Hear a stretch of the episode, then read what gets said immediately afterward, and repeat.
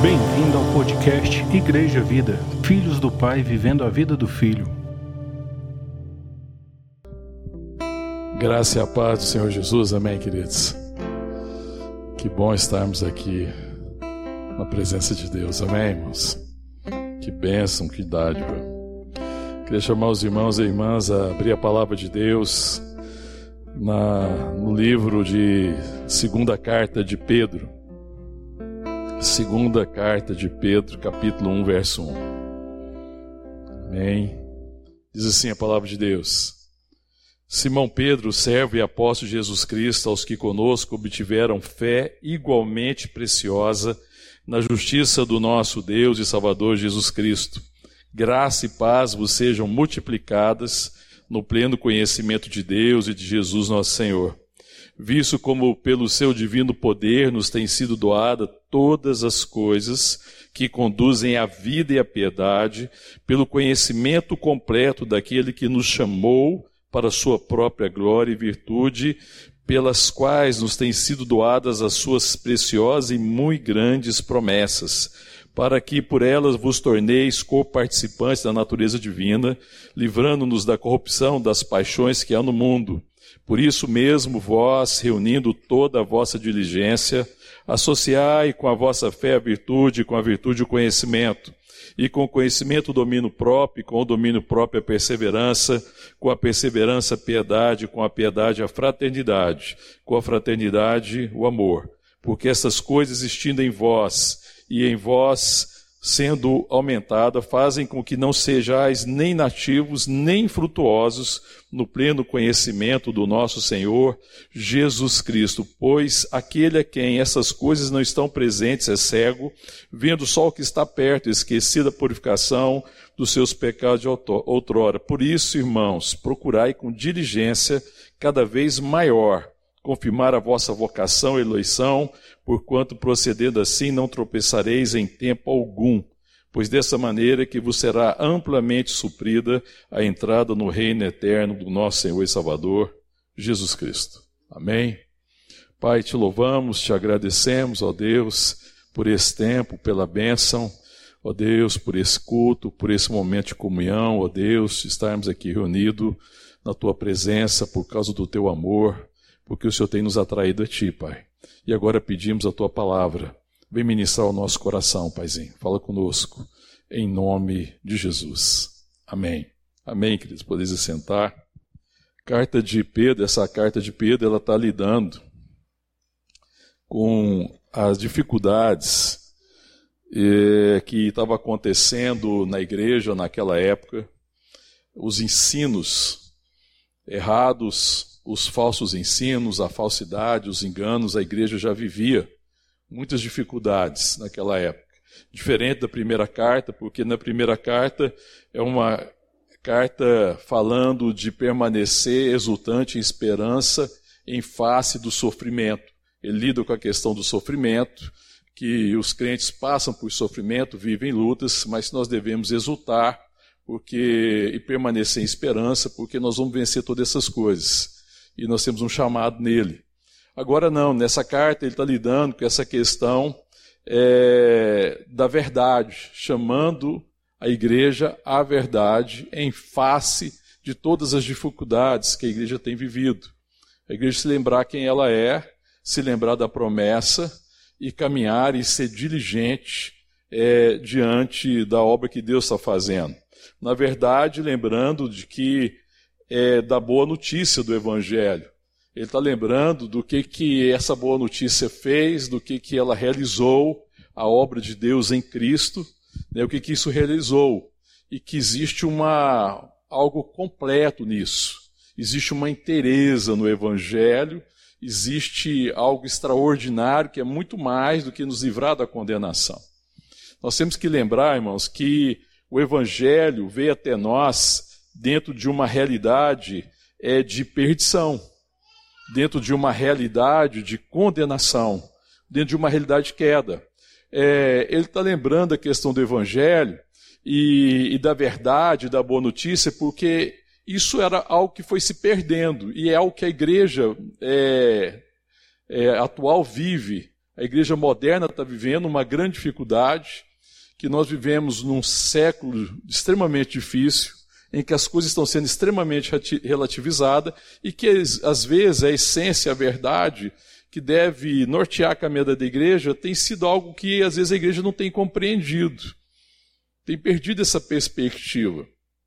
E nós temos que nos lembrar que esse evangelho veio até nós, que essa verdade veio nessa condição, que o pano de fundo do evangelho, da vida de Jesus Cristo, nosso Senhor e Salvador, foi exatamente quando os homens estavam perdidos em seus delitos, em seus pecados, como filhos da ira, debaixo da condenação de Deus. E a boa notícia do evangelho é que Deus em Cristo Jesus está nos reconciliando consigo.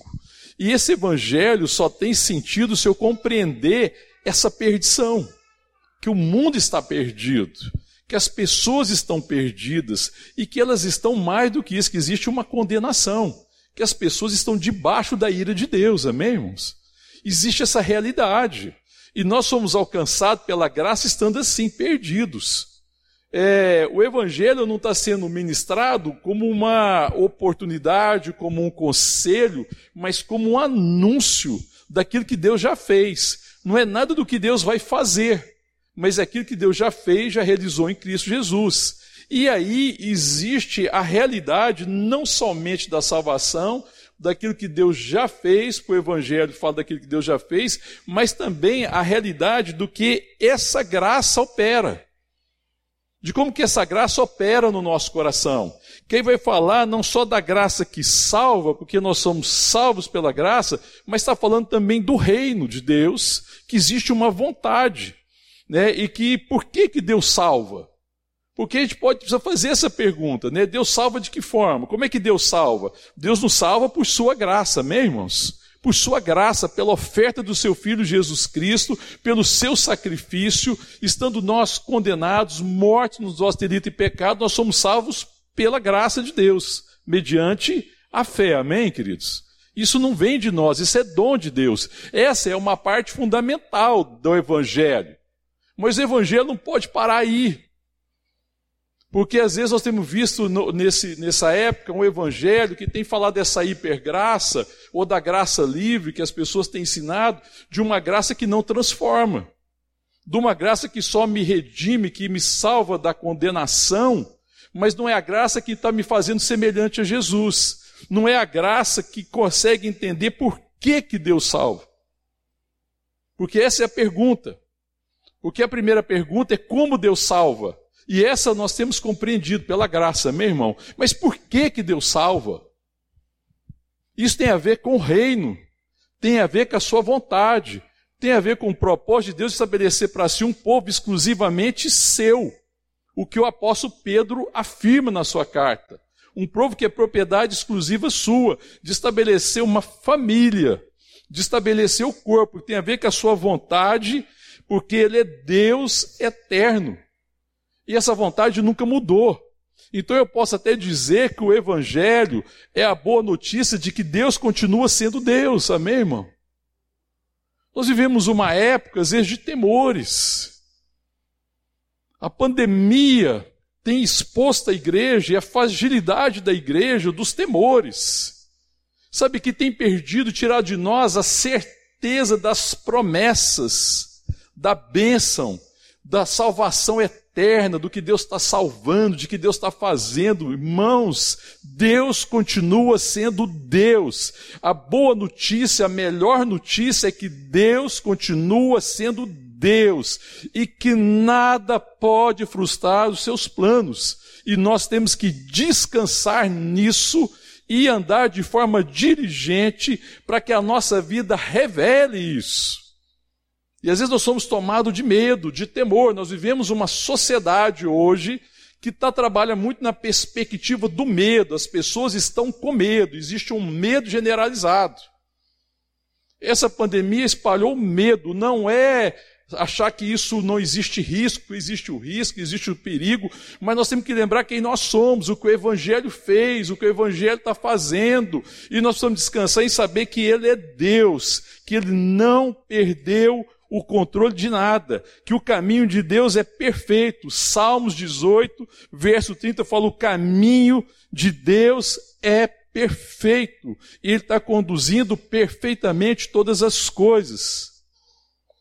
Mas eis que a gente tem olhado muitas circunstâncias. E nós temos tirado, às vezes, os nossos olhos daquilo que é eterno, da verdade. Temos tirado, às vezes, os nossos olhos do Autor e Consumador da nossa fé, Jesus Cristo. É para Ele que nós temos que olhar, nós temos que contemplar. E o apóstolo Pedro está chamando a igreja para essa realidade. Ele é Deus. Existe um propósito à salvação. Existe um reino. Ele reina para sempre.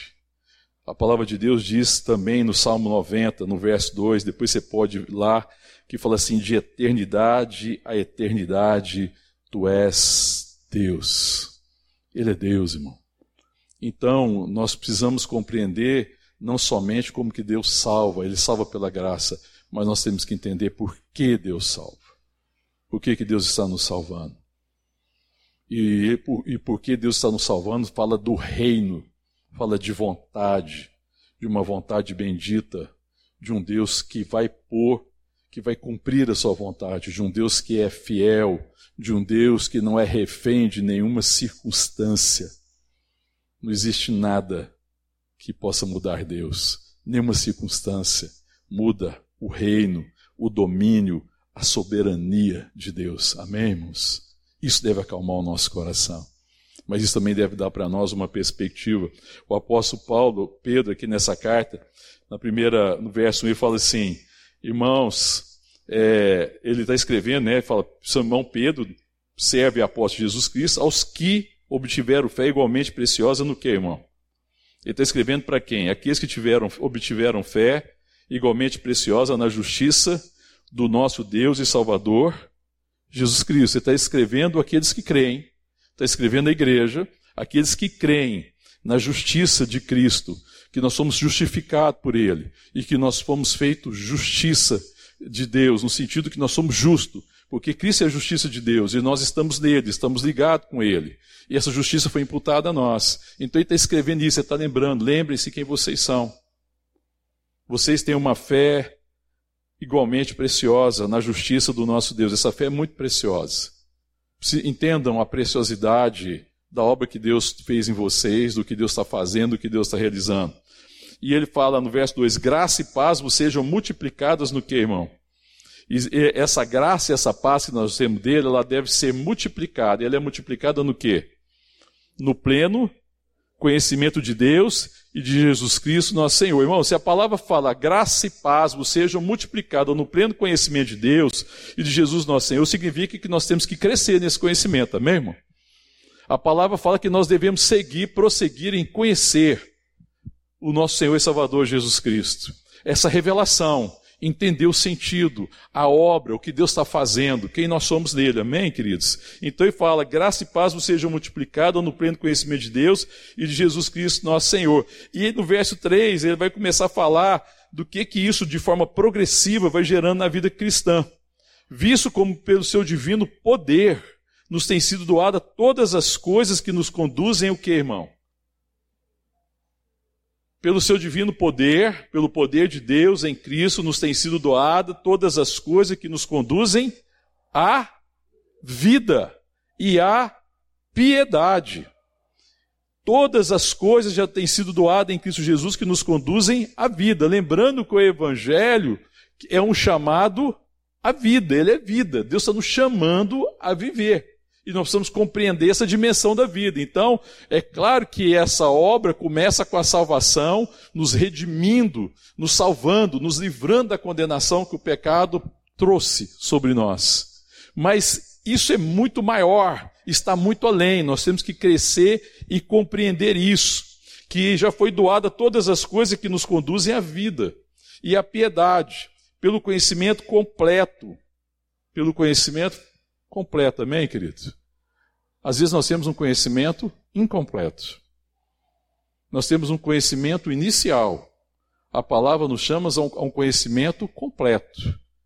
A conhecer a grandeza, a dimensão completa do Evangelho, da Boa Nova. que, que Deus está fazendo? O que, que Deus está realizando? Qual que é o seu propósito? Qual que é o meu chamado? Qual que é a minha vocação? É, pelo conhecimento completo daquele que nos chamou para a sua própria glória e virtude, porque ele nos chamou para manifestar através de nós a sua vida e as suas virtudes, ou seja, o seu caráter, para que seu caráter seja visto em nós. E no verso 4 ele fala assim: pelos quais nos têm sido doadas suas preciosas e muito, e muito grandes promessas. A palavra afirma que as promessas já têm sido doadas a nós, que elas são preciosas, elas são numerosas, para que por elas, qual que é o motivo da promessa, irmão? Para que por elas vos torneis o quê? Co-participante da natureza divina. Então as promessas de Deus, elas são, for, nos foram doadas, elas são muito grandes, são preciosas para que nós sejamos participantes da natureza divina. Então essa promessa, ela não me dá uma expectativa de futuro. Não é para me dar uma expectativa de futuro, apesar que algumas promessas ainda falam de futuro. Mas ela tem que me dar uma convicção e uma certeza de que eu já recebi nele, pela salvação, pelo Espírito Santo que me foi dado, pela, pela, pelo nascer da água do Espírito Santo, todas as condições para viver de forma, forma digna, conforme a vocação que eu fui chamado. Você já tem as condições, irmão? Porque a gente pensa que a gente não tem as condições. Mas aí a gente não entende essa perspectiva da graça, em que existe um propósito na salvação e que Deus nos salva para algo. E porque Ele nos salvou para algo, Ele já nos deu as suas muito grandes e preciosas promessas para que nós sejamos participantes da Sua natureza. Amém, querido? Que a gente creia, creia nisso e ande assim. Que nós sejamos um povo que é guiado pelo Espírito Santo. Olha o que ele continua dizendo na segunda parte do verso 4: livrando-nos, livrando-vos da corrupção, das paixões que há no mundo livrando a nossa vida das cobiças da carne. Eu posso dizer assim, eu posso traduzir essa parte, livrando das corrupções, das paixões que há no mundo, ou seja, é por causa da cobiça que existe e que a gente seja livre disso, que a gente não viva nessa perspectiva corrompida e caída por causa da cobiça, mas que a gente viva de forma digna do chamado, irmão. Que a gente não caia nesse engano, nessa cobiça que o mundo tenta suscitar no nosso coração. As paixões corrompidas, mas que a gente viva de forma digna do Evangelho e seja de fato participante da vida de Deus, para que a minha vida seja uma tradução de quem Deus é, para que o Evangelho seja por nós anunciado, mas seja por nós vivido o evangelho deve ser anunciado, sabe por quê? Porque ele é um fato que aconteceu. Cristo morreu para nos salvar, para nos redimir, amém, querido?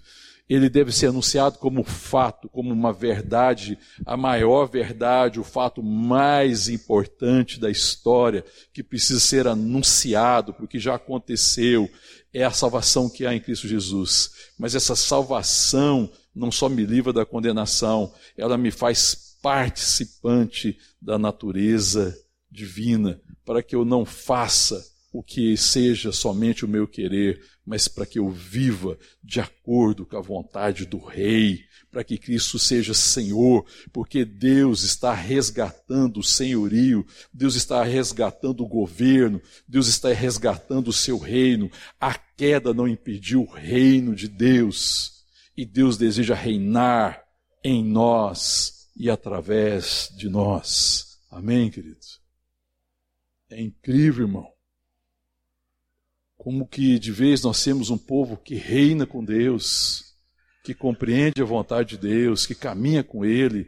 Às vezes nós estamos debaixo da tirania, da circunstância, da tirania das coisas desse mundo. Às vezes nós vamos debaixo de um governo tirânico eu não estou falando de governo de uma nação, ou de um estado, ou de uma cidade. Eu estou falando do governo do mundo que é caído, porque o príncipe desse mundo é Satanás. E nós temos que caminhar como gente que é conduzida pelo Senhor, porque está resgatando o reino e está tá trabalhando na perspectiva da sua vontade. Ele é Deus Todo-Poderoso, o Senhor reina para sempre. Amém, irmão? Salmo 146, verso 10 diz: O Senhor reina para sempre. Amém, querido? E aí nós devemos ser aquele povo que reina com Ele. E quem reina com Cristo, irmão? Quem reina com Deus? Quem conhece a Sua vontade e se submete à Sua vontade? Quem, na verdade, deseja conhecer a cada dia a vontade? Quem tem certeza que deseja conhecer as promessas? que é a garantia de que eu posso de fato viver para a glória de Deus, que eu recebi virtude da parte de Deus. Amém, irmãos? Depois ele continua dizendo no verso 5: Por isso mesmo, vós, reunindo toda a vossa diligência, associei com a vossa fé a virtude. O que, que ele está falando para associar com a nossa fé? E a fé que ele está falando aí, a primeira perspectiva é a fé que trouxe a salvação salvos pela graça mediante a fé. Nós devemos associar a essa fé esse conhecimento da salvação à virtude. E com a virtude, o conhecimento. Na verdade, com a virtude, a fé novamente. Com aquilo que nós já recebemos dele, como revelação de salvação e redenção, que ele realizou na nossa vida, e nós devemos agora associar com isso a virtude, e com essa virtude, o conhecimento. E o conhecimento aqui, que é a palavra-chave desse texto, é o conhecimento que é a fé, é o conhecimento da vontade de Deus. Nós devemos associar com a virtude é, o conhecimento de Deus. Então, eu devo buscar ter o caráter de Deus, conhecendo cada dia mais quem Deus é e qual que é o seu propósito, porque Ele reina. Amém, irmão? Isso tem uma dimensão do reino.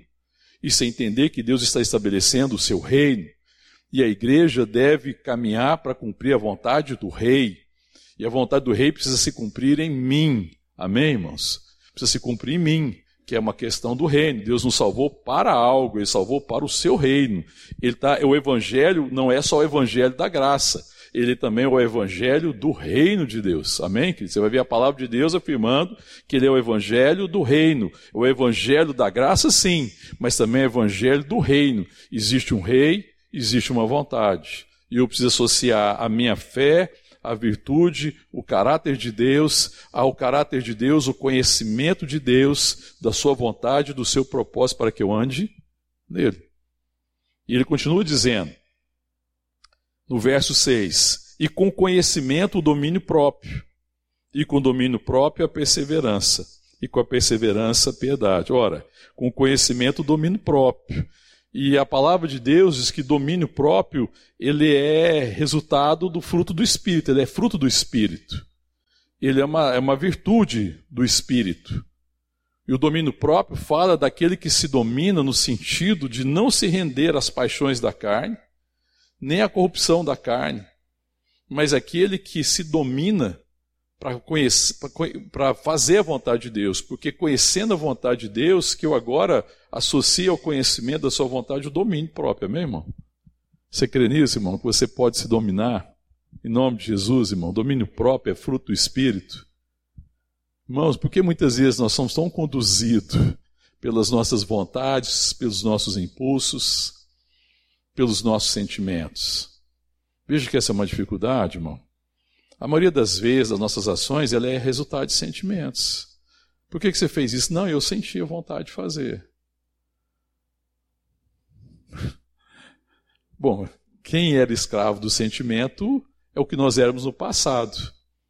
Agora nós não somos mais escravos dos nossos sentimentos.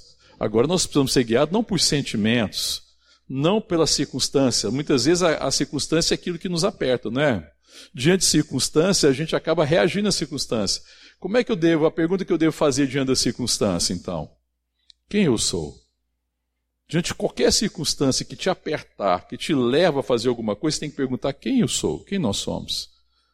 Quem nós somos, irmãos? Filhos de Deus.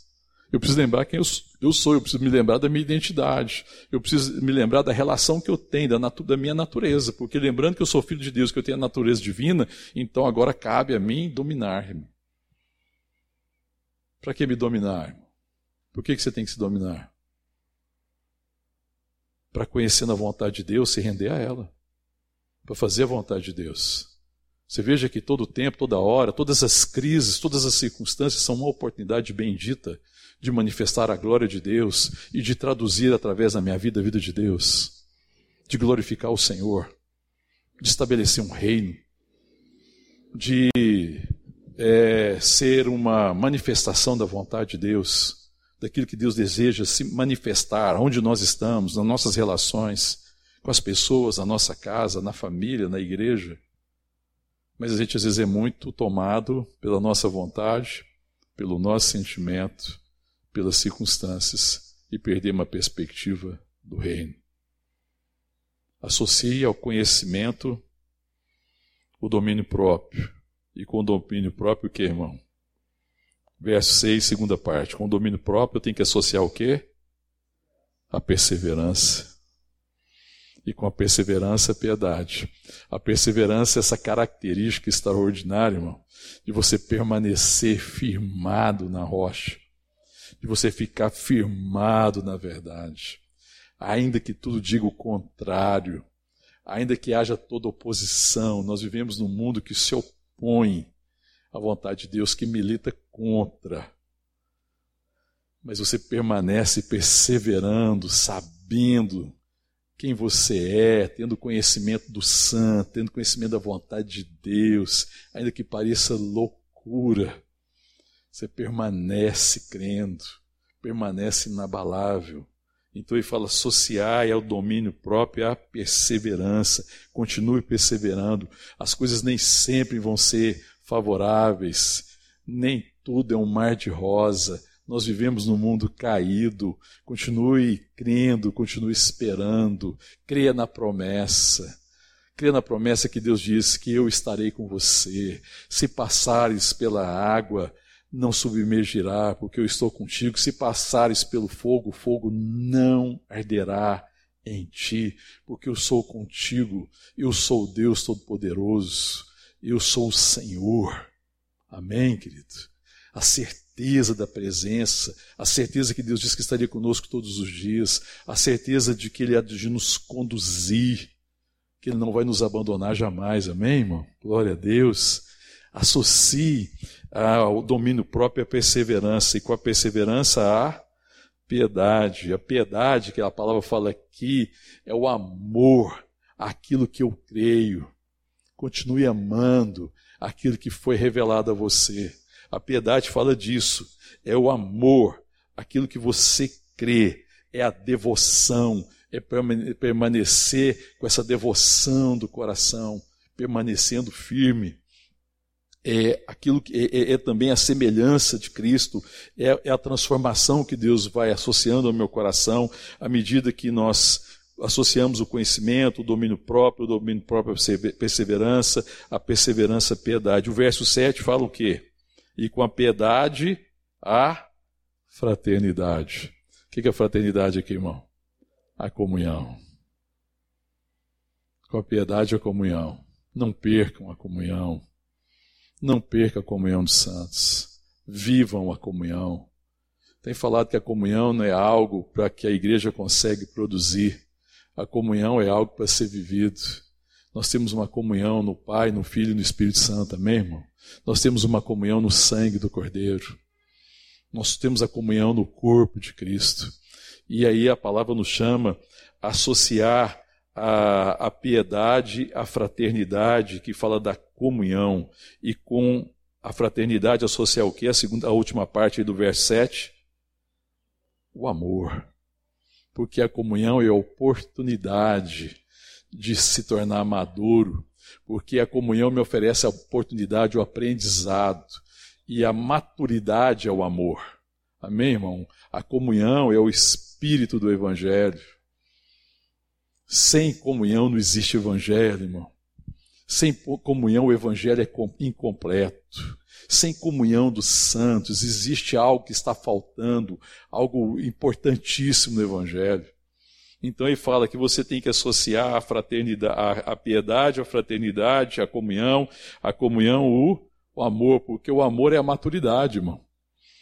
O amor é a maturidade. Amar os irmãos, amar o próximo, é sinal que eu deixei de ser criança. É sinal que eu estou alcançando a maturidade. É sinal que eu não vivo para mim. É sinal de que eu creio na graça. É sinal de que eu creio no cuidado de Deus e que eu entendi o chamado e que o chamado é um chamado à maturidade. E a maturidade é amar os irmãos. E não vai haver amor sem comunhão. Onde não existe comunhão, como é que nós vamos expressar o amor? Como é que esse amor vai ser expresso? Então, o apóstolo Pedro nos chama disso, a ficar firmado nisso. Depois, ele fala no verso 8: por que estas coisas, todas que ele relacionou aqui acima, existindo em vós e em vós aumentando, tá vendo, irmão? É um progresso, um crescimento, uma crescente. Essas coisas existindo em vós e em vós aumentando fazem com que não sejais nem inativos, nem infrutuosos no pleno conhecimento do nosso Senhor e Salvador Jesus Cristo. Amém? Essas coisas fazem com que vocês não sejam inativos, que vocês não sejam infrutuosos, ou seja, que vocês produzam esse fruto, que esse fruto seja visto em vocês, que a boa notícia não seja só uma notícia anunciada, mas que ela seja uma boa notícia vivida, Cristo em vós, a esperança da glória. Que a gente traduza com as nossas vidas Cristo, que eu seja Cristo para o meu irmão, amém? Irmão? Que eu seja Cristo na minha casa, que eu seja Cristo nos meus relacionamentos, que eu expresse esse amor por Sua graça, pelo conhecimento que eu expresse, que essa graça que me alcançou não seja infrutuosa, não seja só apenas acreditar que Deus salva pela graça, mas acreditar que Deus salva para um propósito, e Ele salva para a sua glória, Ele salva para que nós sejamos participantes da sua natureza, Ele salva para que nós sejamos transformados, Ele salva para que nós sejamos maduros, Ele salva para que nós sejamos o sal da terra e a luz do mundo, para que a nossa vida revele isso para que o mundo creia que nós somos filhos de Deus e que Deus está entre nós. Amém, irmão? Esse é o testemunho da igreja. Não interessa o que está acontecendo no mundo, irmão, porque esse medo das coisas que estão acontecendo nessa era, nós devemos ser o povo mais cheio de convicção, que esse é o tempo oportuno, que esse é o tempo da salvação. Sabe que isso é tempo de alegria, da alegria do Espírito Santo. Esse é o tempo de viver o reino. Esse é o tempo de me render ao reino. É tempo de reinar, irmão. Não é tempo de temer. É tempo de reinar. É tempo de esperar. É tempo de ter esperança. É tempo de ser referência. É tempo de ser luz. É preciso iluminar as trevas. É preciso ser sal da terra para que o mundo não se perca. Em nome de Jesus, amém? Aí depois ele fala assim, no verso 9: Pois aquele em quem estas coisas que ele citou não estão presentes é o que, irmão? Cego. Vendo só o que está perto, esquecendo a purificação dos seus pecados de outrora. Ora, quem que é cego? É quem não entendeu, quem não se lembra mais quem não tem a perspectiva correta dessa grande salvação, de que Deus nos salvou da corrupção, que nós estávamos debaixo da ira, que nós estávamos perdidos em nossos pecados, que nós éramos filhos da desobediência, que a condenação era certa e que Ele nos redimiu, e que nos chamou para um reino, e que no reino a graça se torna graça preciosa, porque a graça que me ensina, a graça que me leva a arrependimento de pecado, a graça que me transforma, a graça que me faz semelhante a Jesus, não foi a graça só que me salvou da minha condenação, mas a graça que me transforma, a graça que, a graça que glorifica Deus. Porque quem não está presente essas coisas, o conhecimento, a virtude, o domínio próprio, a perseverança, a piedade, a fraternidade, a comunhão, o amor, é cego. Não entendeu, não enxergou, não tem conhecimento. É cego, ele está vendo só o que está perto, esquecido da purificação dos seus pecados. Aí o verso 10 diz: Por isso, irmãos, procurai com diligência cada vez maior confirmar a vossa vocação. Então, irmão, está dizendo o seguinte, irmão. quando você é salvo pela graça, você fez alguma coisa para ser salvo? Alguém aqui fez alguma coisa para ser salvo, irmão? Hã? Pode falar. Nada. A salvação é uma obra só de Deus. Deus decidiu te salvar, amém, irmão? Aleluia, glória a Deus que Deus decidiu te salvar. Pela graça sois salvos. Então, na salvação não existe ação de ninguém a não ser de Deus que decidiu salvar. Agora, na santificação, é só Deus agindo, irmão? Hã?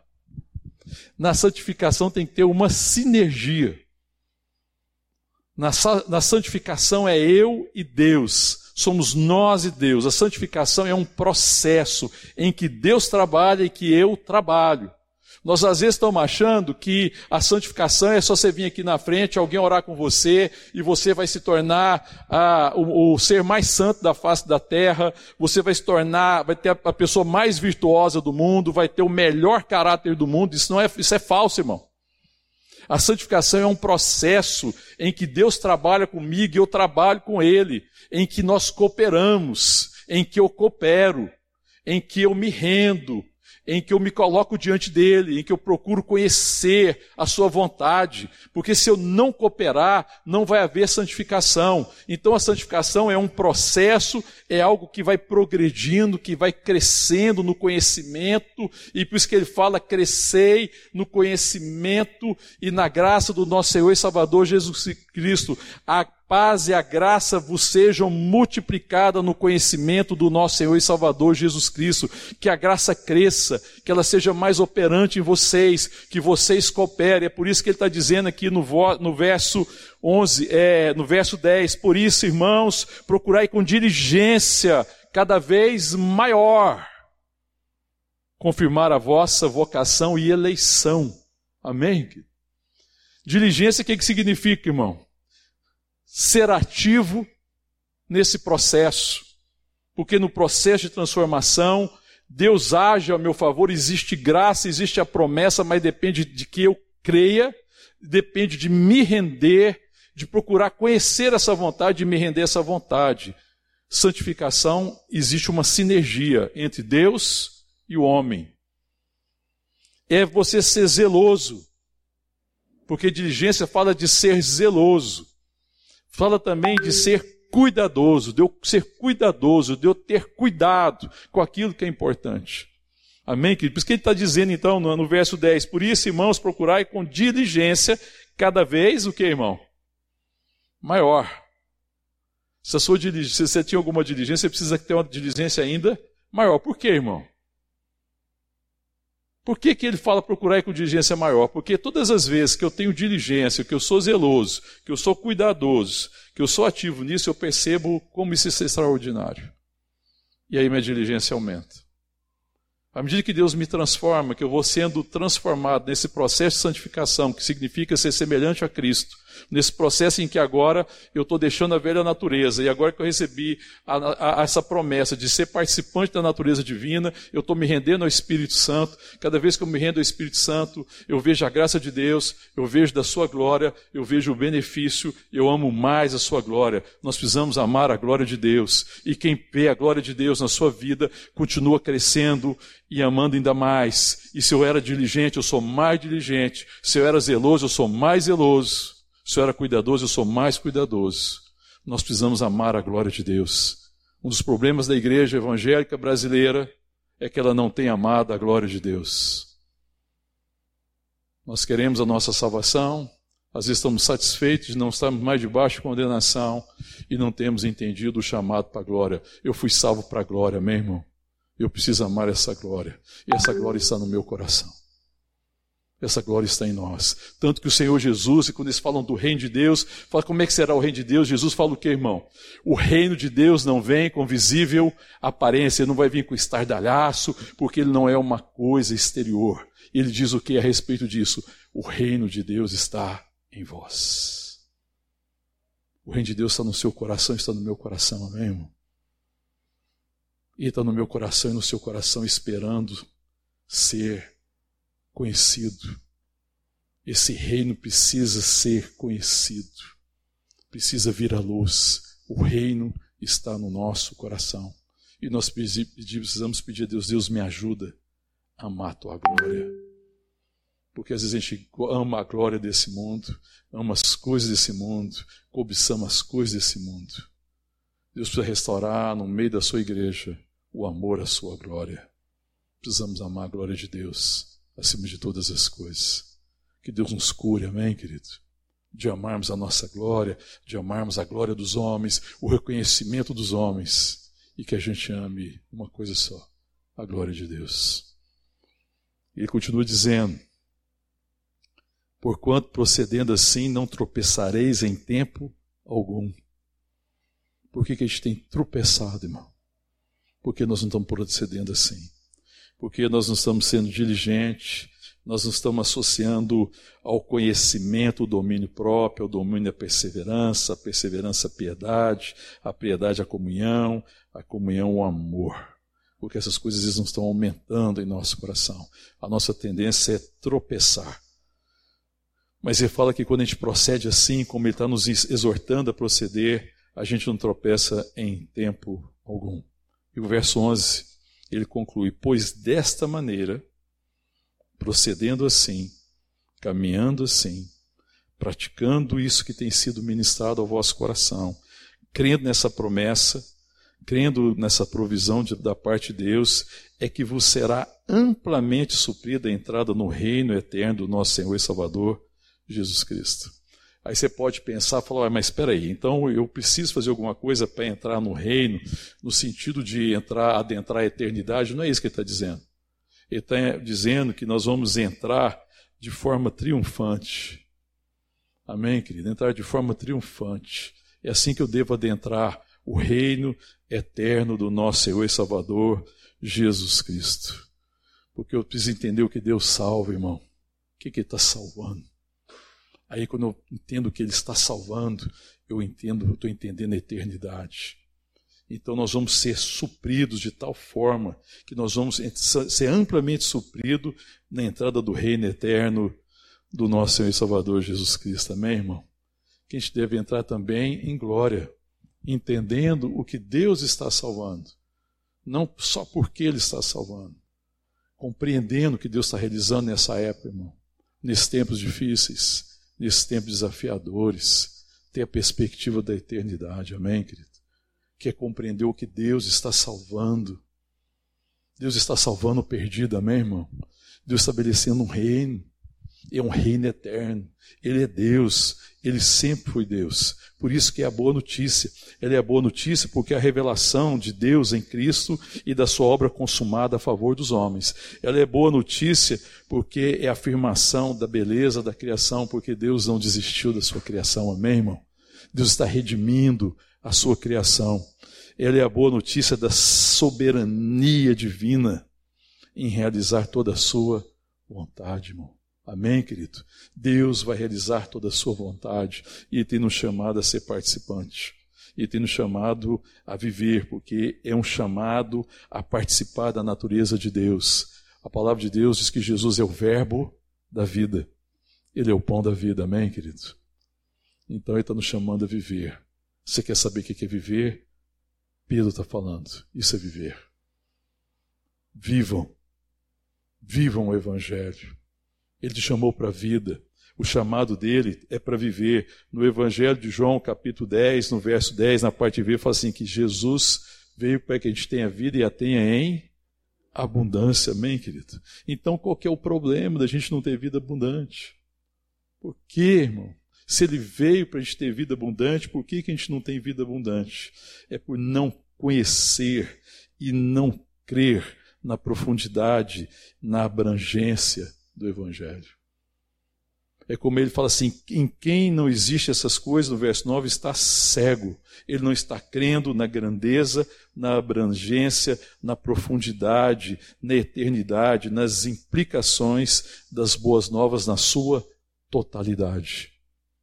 A gente crê em alguma coisa, nós acreditamos nas boas novas dentro de alguma perspectiva, mas o nosso problema é não crer na totalidade, é não conhecer toda a integralidade do Evangelho. a totalidade do Evangelho, porque ele veio para que a gente tenha vida e a tenha abundância. Amém, querido? E isso é viver, é quando Cristo vive e não mais eu. Não sou eu quem vivo, mas Cristo vive em mim. E esse viver que eu tenho na minha carne, vivo pela fé no Filho de Deus que me amou e se entregou por mim. Na fé, no conhecimento crescente, numa transformação, num processo de santificação, num processo em que eu vou me tornando semelhante, num processo que eu vou entendendo o propósito da vida e que eu não sou mais refém das circunstâncias, não sou refém dos meus sentimentos, não sou refém da perspectiva desse mundo, mas agora eu sou guiado por Deus e o desejo associar o meu conhecimento, a virtude, a virtude, a fé, o domínio próprio, a perseverança, a piedade, a comunhão e o amor. Em nome de Jesus. Amém. Que Deus nos dê a graça. Que esse ano seja um ano do conhecimento. Se esse ano seja um ano de crescer no conhecimento. Se a gente pode pensar numa perspectiva para esse ano, que seja um ano de crescer no conhecimento e na graça do nosso Senhor e Salvador Jesus Cristo. Amém? Vamos ficar de pé, queridos, vamos orar. A boa notícia que Pedro está falando aqui, que é uma promessa de santidade, é a boa notícia que Deus continua sendo Deus. Amém, querido? Nada do que acontece, nenhum problema, nenhuma circunstância, nada pode impedir Deus de cumprir o seu propósito, a sua vontade fala dessa graça, desse evangelho da graça que salva, desse evangelho do reino que salva para um propósito, mas também fala de um evangelho eterno e nos ensina o que Deus está salvando. Tem muita gente que Deus está salvando, amém, querido? E Ele quer trazer isso ao nosso conhecimento do nosso coração, para que a gente testemunhe do seu amor, para que a gente apenas não anuncie o Evangelho, mas que a gente seja uma testemunha do Evangelho, que a nossa vida traduza que a nossa vida seja uma manifestação da vida de Deus. Amém? Fecha os teus olhos, pede para Deus ministrar o teu coração em nome de Jesus. Amém, querido? Eu creio que Deus veio aqui para nos animar a continuar a crescer, para que a gente alcance o pleno conhecimento de Deus e de Jesus Cristo, nosso Senhor. Amém? Para que a graça e a paz sejam multiplicadas no pleno conhecimento de Deus e de Jesus nosso Senhor. Fala com Ele em nome de Jesus, amém.